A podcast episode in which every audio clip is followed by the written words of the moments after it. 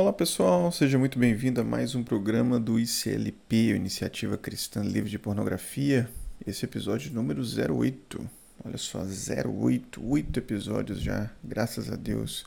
Último episódio de 2022, né? Apenas dois episódios nós tivemos em 2022, né? Tivemos todo aquele ato ali que eu expliquei para vocês no último programa mas com a graça de Deus, em 2023 nós vamos ter oportunidade de estarmos juntos em muitos e muitos episódios.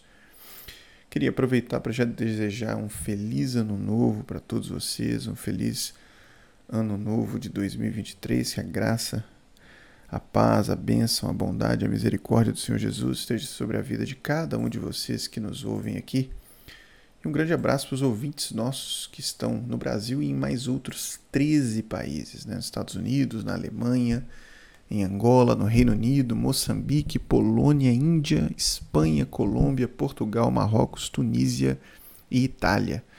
Nós esperamos que em 2023 nós tenhamos ouvintes ainda de mais regiões no Brasil e também em outros lugares do mundo, né? Lembrando que nós estamos nas plataformas do Spotify, no Google Podcast, no Apple Podcast, Web Browser, Podcast Addict e no Anchor Podcast. Então, estamos aí difundidos em várias plataformas. Vocês também podem nos assistir pelo Saia da Mira, canal Saia da Mira do YouTube. Entra lá, YouTube, Saia da Mira. Lá nós vamos subir né, as, as transmissões e em breve, quando a gente alcançar lá pelo menos mil inscritos, a gente pode fazer as transmissões ao vivo, né? Na verdade, esse canal do YouTube a gente abriu recentemente, né? Tem poucos dias, dezembro de 2022, né?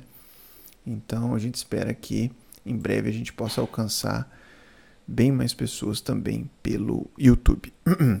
Nesse episódio, nós vamos falar de um aspecto do uso da pornografia digital que se identifica muito com essa cultura contemporânea que a gente tem vivido, que a gente tem assistido, né?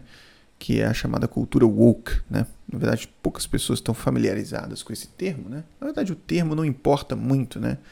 Mas muito, muito se tem falado nesse nome woke, né?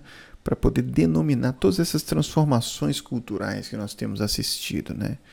Essa cultura, ela, ela vai ganhando bastante poder, né? O, o, o chamado ativismo woke, hoje ele é bastante poderoso, né? Ele é capaz, inclusive, de eventualmente perseguir aqueles que discordam da opinião deles, né? É uma cultura que vem ganhando muitos adeptos, vem ganhando poder político, né? Em 2023 no Brasil a gente acredita que a tendência é que essa cultura ela se torne mais forte dentro da cultura brasileira, né? E a cultura woke, ela trabalha assim como com alguns cavalos de Troia, né? O que, que são cavalos de Troia? Cavalos de Troia vocês sabem o que é o cavalo de Troia, né? O cavalo de Troia é, é aquele presente de grego, né? É aquele cavalo que, é, que foi oferecido como presente pelos gregos aos troianos, né? E dentro do cavalo tinha ali um monte de soldado troiano que depois ia, é, desculpa, ia ter vários soldados gregos, né? Que, de, que iam tentar ali destruir Troia, né? Acho que de fato destruíram Troia, né? Então, a característica do cavalo de Troia é qual? É que ele tem a aparência de uma coisa e tem na essência de outra. Né? Ele é uma coisa na aparência e outra coisa muito diferente na sua essência. Né? Então, ele foi apresentado como um presente, mas ele acabou representando a destruição de Troia. Né? Então, essa cultura ela prega muito a liberdade, ela fala muito em liberdade mas ela se caracteriza principalmente por uma restrição das liberdades. Né? Ela quer calar a voz daqueles que falam alguma coisa em contrário. Então, eles defendem a liberdade, mas caçam a liberdade daqueles que falam algo em contrário. Né? Então, ela prega, por exemplo, o direito à vida. Ela fala muito da vida, o direito à vida, mas ela defende o aborto. Né? Então, ela é alguma coisa na aparência e é uma coisa muito diferente na sua essência. Né? Eu não preciso nem dizer que a cultura woke ela não se agrada nem um pouquinho dos valores cristãos, né? Dos valores que falam de família, etc. Né? E o que, que tem a ver a cultura woke com a pornografia digital? Bom, essa cultura, cultura woke, é uma cultura do self, né? aquela cultura da, da idolatria de si mesmo. É uma cultura que valoriza muito o eu, as minhas coisas, o meu palco, né? Então você vê o florescimento muito forte das redes sociais na cultura woke, porque ali são palcos individuais em que a pessoa pode se expor, ela pode brilhar, né? Agora no final do ano é muito comum é, os vídeos de retrospectiva, né?